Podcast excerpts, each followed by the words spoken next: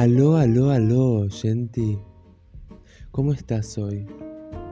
Hoy un nuevo capítulo de esta charla mágica que tengo con vos, este tete a tete. Me encanta que nos encontremos. Me encanta que aprendas de mí. Hoy vengo vengo a ofrecerte confort, hoy vengo a arroparte, ¿no? A, a calentarte los pies fríos, a ofrecerte un plato de, de, ravioles con tuco en este domingo. No hay nada más rico que la pasta, el tuco y compartir con alguien, ¿no? Bueno, no hay nada más feo que eh, vivir en un monambiente y hacerte un mostachol con salsa norc, eh, todo recalentado y comer viendo un video en YouTube.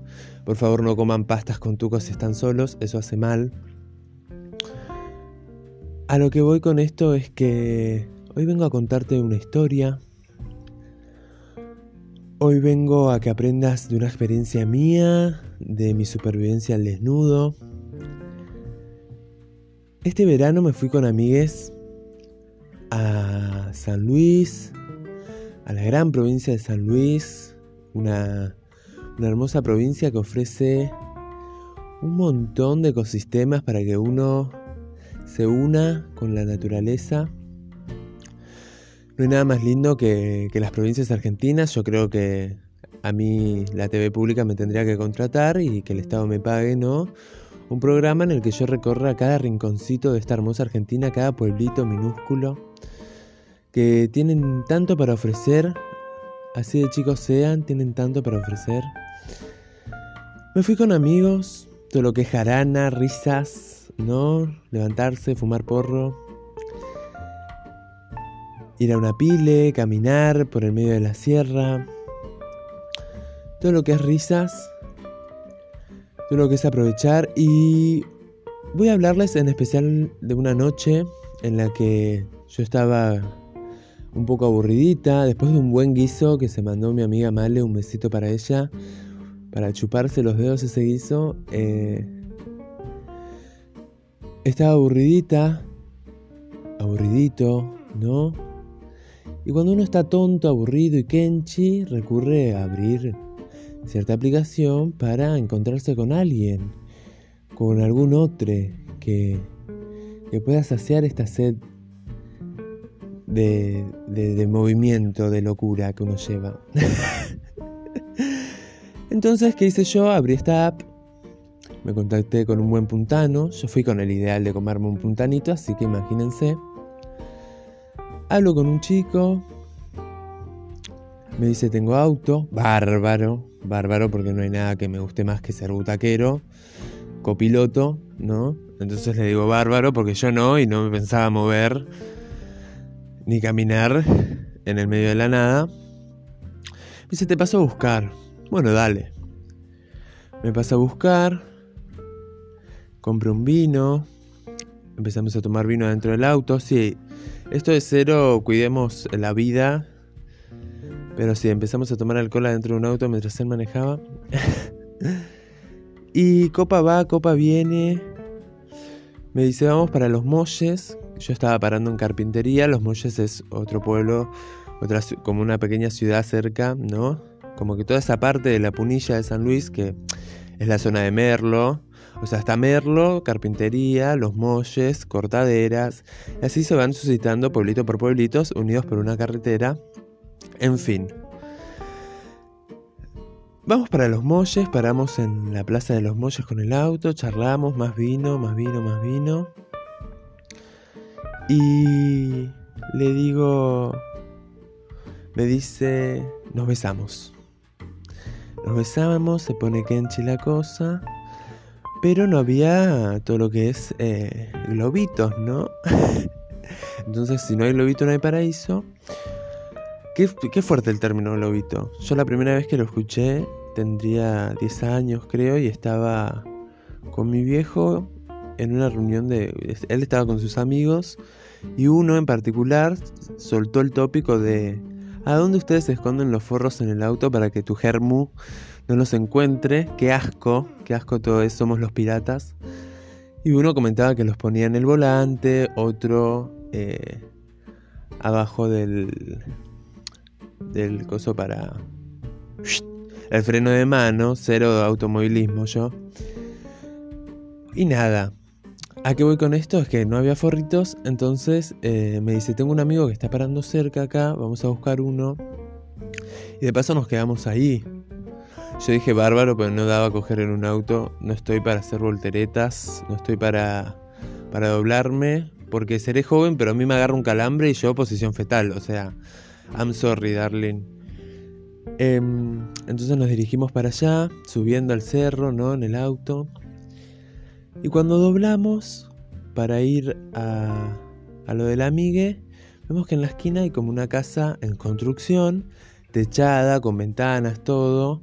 Lo único que le faltaban eran los, los pisos, o sea, la carpeta de cemento. Mucho polvo había. Y nos miramos con él y dijimos, bueno, es acá. Nos venimos acá, porque en lo del amigo, el amigo tenía dos perritos. Era como chiquito el lugar y no daba, viste, tampoco. Eh, se levantaba a tomar agua y encontraba un culo. No. Entonces fuimos, pedimos lo que íbamos a pedir y pedimos unas mantas también, como para subsanar el, el camino, el, encuentro. Bueno, vamos a la casita, nuestro nidito de amor, suceden cosas, maravilloso. Todo lo que es mucho vino encima.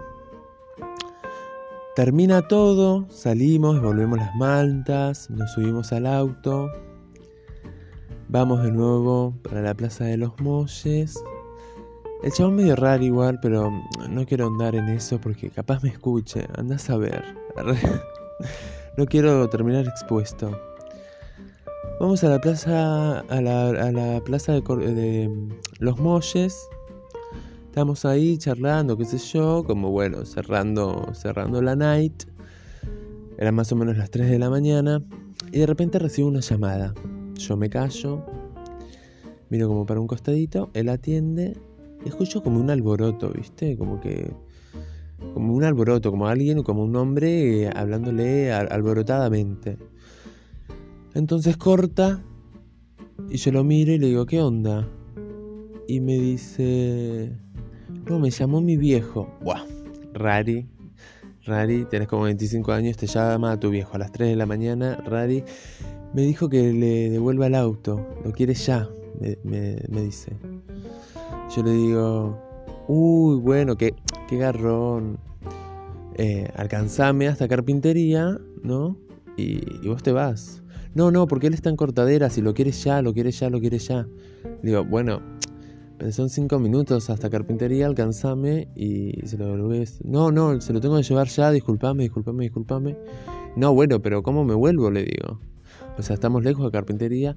No, no, se lo tengo que llevar, disculpame, disculpame. Y era o seguiré yo insistiendo a que me lleve o quedarnos ahí hasta que amanezca y empiece a pasar un colectivo. Creo que la segunda opción era la más razonable, pero... Eh, y la primera también, eran cinco minutos hasta carpintería, pero en el cansancio, yo muy ya eh, borracho encima, le dije, guau, listo, ¿sabes qué? Chau, y salgo del auto, cierro la puerta, agarro la botella de vino, porque no me vas a dejar en el medio de la nada sin una buena botella de vino. Eh, Salgo, cierro la puerta, el chabón arranca, se va y yo quedo solo en el medio de la plaza de carpintería, alumbrado por los focos de las luces, ¿no? Pero solo, porque el pueblo estaba dormido. Y yo ahí, como borracho, eh, con una botella de vino, no sabiendo qué hacer. Entonces recurro a abrir Google Maps y a fijarme a qué distancia estaba, ¿no? De, mi locación, de mi paradero, de ese, de ese hostel de amistad en el que me estaba quedando y en el que tan bien la estaba pasando. Empiezo a ver la ruta más rápida. 8 kilómetros, chicos. Me dejó 8 kilómetros a pata. Con una botella de vino en el medio de la sierra, en el medio de San Luis, a como 800 kilómetros de mi casa y a 8 kilómetros de mi paradero. O sea, yo eh, dije, ¿pero y ahora qué hago? Que espero que amanezca, son las 3 de la mañana, o sea, tampoco iba a esperar 6 horas sentado en una plaza. No, chicos, yo no estaba para esos, eh, tratos, para esperar el primer bondi. Yo no estaba. Entonces, eh, un poco el coraje que llevo adentro me dijo, bueno, papi, patía, ya está, es lo que te va a quedar. Eh, metete entre el monte, agarra el machete y dale para adelante porque si no, de acá no, sabemos qué puede pasar, no sabemos qué parará el tiempo, espera. Entonces, ya borracho, Trago viene de vino, caminata empieza. Encima creo que estaba lloviendo o había llovido o estaba garguando. Entonces estaba todo lleno de barro. Y claro, había partes asfaltadas, obvio, pero ya en un momento empezó a, no haber luz, por ejemplo. Lo primero que se fue es la luz. Y ya cuando uno pierde la luz, viste, eh, entra como a no ver, sobre todo, su alrededor, entonces queda solo en la oscuridad caminando con su cabeza que le dice vas a morir, acá va a salir el pomberito, te va a chupar, vas a morir. No silbes, pelotuda, no silbes, no es que te eh, aparece un duende y te mata. Así yo, esa era mi cabeza de borracho, en el medio de la nada, cuando se fue la oscuridad. A mí me da miedo la oscuridad, quiero que sepan. Pero bueno, tomé valor y empecé a recorrer todo lo que es la provincia, en un momento empiezo a distinguir como que a mi alrededor estaba como la ruta de tierra y alrededor montañas. O sea, no montañas, como pequeñas laderas, ¿no? De tierra. Era como un pasillo que yo de repente estaba eh, recorriendo hacia la carretera principal. Y ahí es cuando empiezo a grabarle audios a mis amigos, diciéndole todo lo que me había pasado, a contarles mi experiencia de vida, a contarles eh, que bueno, que si muero, que esto quede como un recuerdo, por favor se reparten mis cositas. el cenicero de Mar del Tuyú se lo queda a Juli. Eh, mi camisa de flores, la azul, la azul se la viajó. A Male, eh, bueno, le devuelvo la ropa que me, le he robado todos estos años de mi vida. Y así suscitadamente, y bueno, les dije que, que, nada, que, que le avisen a mi madre que la quiero mucho. y así fui caminando hasta que empecé a divisar una luz. Más o menos ya 4 kilómetros de caminata, barro y chupi. Empiezo a divisar una luz a lo lejos y distingo la carretera principal. Entonces eso ya me tranquilizó porque a partir de la carretera principal faltan como 2 kilómetros más y está la entrada de eh, todo lo que es carpintería, mi lugar, y después de la entrada de carpintería, si seguís caminando como dos kilómetros más, está eh, en mi hostel del amor.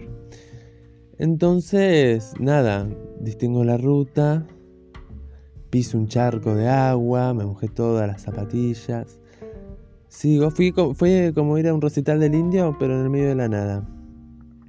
Sigo, de repente la ruta más transitada en el planeta Tierra empiezan a pasar que, que trolobuses con gente adentro, con un camión de carga y yo esperando para cruzar porque bueno, lo que faltaba es que me atropellen en la ruta, no daba. Llego a la ruta, sigo caminando, cruzo y empiezo a ver el cartel de carpintería y ahí me alegro, hay una virgen característica, ¿no? Eh, porque muy católico todo lo que es la punilla, todo lo que es el interior, siempre muy católico. Eh, entonces nada, eh, ya cuando ves la Virgen decís, llegué, es mi lugar, gracias Virgencita por protegerme. Y bueno, seguí caminando y llegué, llegué, estaban todos durmiendo en la, casa. Toco la ventana, ¿no? Y le digo, llegué, estoy acá, ábranme, ábranme, quiero votar, quiero hacer pis, me quiero lavar los dientes. Y me dice mi amiga Male, ahí voy. Y me abre. Y le cuento toda esta anécdota. Se caga un poco de risa y me dice, no puedes ser tan hijo de puta como te va a dejar en el medio de la nada. Y sí, mamita. Es así la vida, la vida. Es así. Y bueno, esa fue mi supervivencia al desnudo en la, en la punilla. Eh, consejos, moralejas, no, no quieran comerse a nadie. Si no tienen auto, no se suban al auto de un desconocido. Eso es primordial. Eso es primordial. Em, insistan a que los lleven a sus casas porque no saben el, miedo que yo recorrí, que recorrió por mi cuerpo esa noche. Em, y nada, eso, chicas. No se suban al auto de un desconocido.